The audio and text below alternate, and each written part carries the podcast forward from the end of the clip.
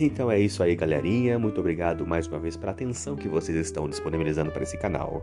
Continue acompanhando nossos próximos episódios, que nós sempre teremos mais novidades. Por hoje é só.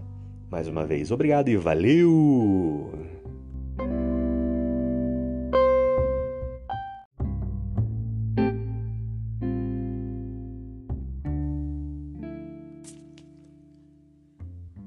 É isso aí, galerinha. Estamos de volta e estamos de volta. Aqui é o Anderson Tarifa e vocês estão acompanhando mais um episódio desse podcast Macetes da Vida. Hoje, domingo, dia 11 de julho de 2021. Estamos trazendo como tema geral sexualidade, mas hoje o tema principal é o mito da incompletude. Então, ouça. E o zelo se manifesta de maneiras diferentes em cada casa de Deus. Existe aqueles cristãos que se empolgam com o evangelismo. Outro é especialista em praxis e regulamentos da igreja. Tem o guru das profecias, que se preocupa com datas históricas, enquanto existe também o colecionador de receitas saudáveis, que está ansioso para mostrar seus dotes culinários a todo mundo. Tem a equipe do Ministério Infantil, tem a do grupo da escola de cristãos de férias, alguns memorizam a Bíblia, enquanto outros memorizam músicas. Existem auditores teológicos que se sentam no banco de trás com seus óculos bifocais, enquanto os teóricos da conspiração têm as suas próprias convicções.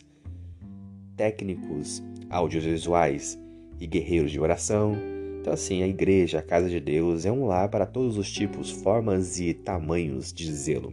E além disso, existe aqueles cristãos que busca, que buscam o par perfeito para todas as pessoas da igreja, quer trabalhe com um banco de dados ou com a memória pessoal.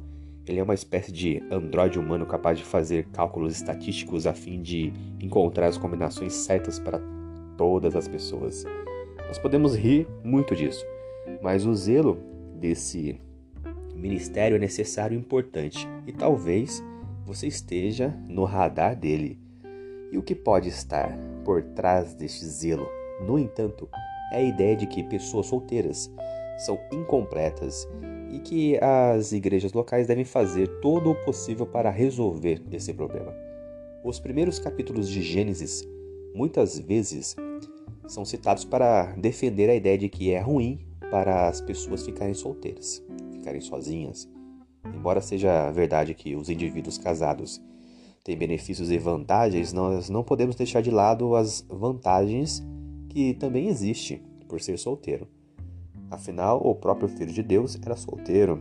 Embora o estudo deste trimestre aborde o assunto da sexualidade, nesta semana gente vai examinar algumas passagens bíblicas que tratam do dom de ser solteiro e a relação disso com o outro dom concedido por Deus, o casamento.